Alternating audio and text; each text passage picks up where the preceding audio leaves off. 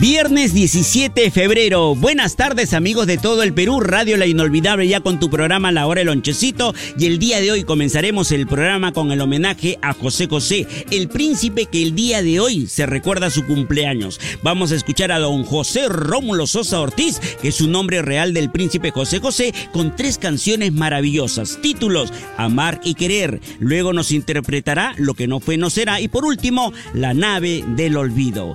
Damos recordando al príncipe José José en la fecha en que nació. Radio La Inolvidable, tu música del...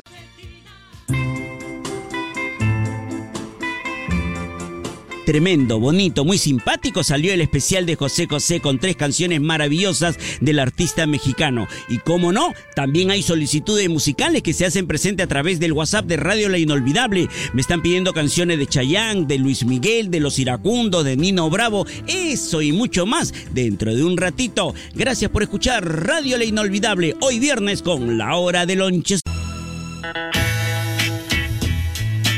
Qué rápido ya nos encontramos en la recta final del programa La Hora del Lonchecito de Radio La Inolvidable. Programa exclusivo de Radio La Inolvidable, La Hora del Lonchecito. Todos los días es de 6 de la tarde a 7 de la noche. A esa hora le cedemos la posta musical a mi querido Ricardo Asensio. Mientras tanto, el poeta de la canción desde España visita la programación de Radio La Inolvidable José Luis Perales. Escuchemos la primera vez Radio La Inolvidable, tu música del